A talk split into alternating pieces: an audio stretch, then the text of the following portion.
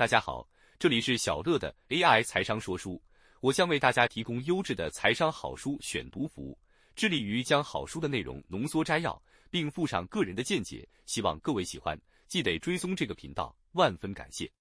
本期我们要分享的是《长期赢家的投资哲学》，作者亚斯华斯·达摩德人。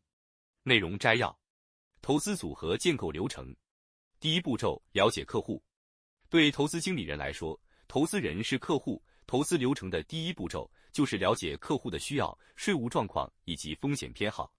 对于个人投资者来说，了解自己的需要和风险偏好也无异于投资组合经理人。第二步骤，建构投资组合。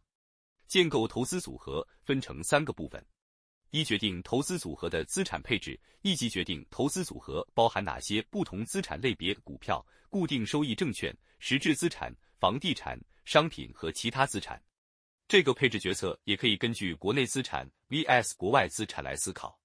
二资产选择决策就是投资组合所配置之资产类别内的个别资产选择。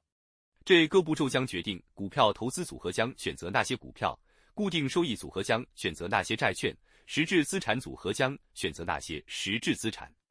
三执行，也就是将投资组合建构付诸实践的操作。投资人必须权衡与兼顾交易成本 vs 执行速度。不同投资策略对于执行程序的讲究程度虽各自不同，但很多投资人却是败在这个阶段。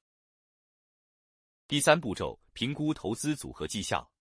对于投资经理人而言，投资活动的目的是在特定风险偏好之下，尽可能赚最多的钱。投资人不会谅解失败或接受即使再好的借口。同样的。绩效评估对于自行建构投资组合的个人投资者同样重要，因为这方面的回馈将大致决定未来处理投资的方式。小乐说，本文主要说明了投资组合建构流程的三步骤。个人认为，第一步骤的了解自己很重要。投资是很个人化的事情，因为每个人的能力、经验、资金大小与风险承受度都不尽相同，很难有一个统一的答案。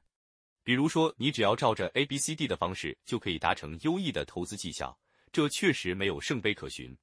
所以，投资之前必然要了解自己的方方面面，包含资金与心理层面的评估，才能建构出最适合自己的投资组合。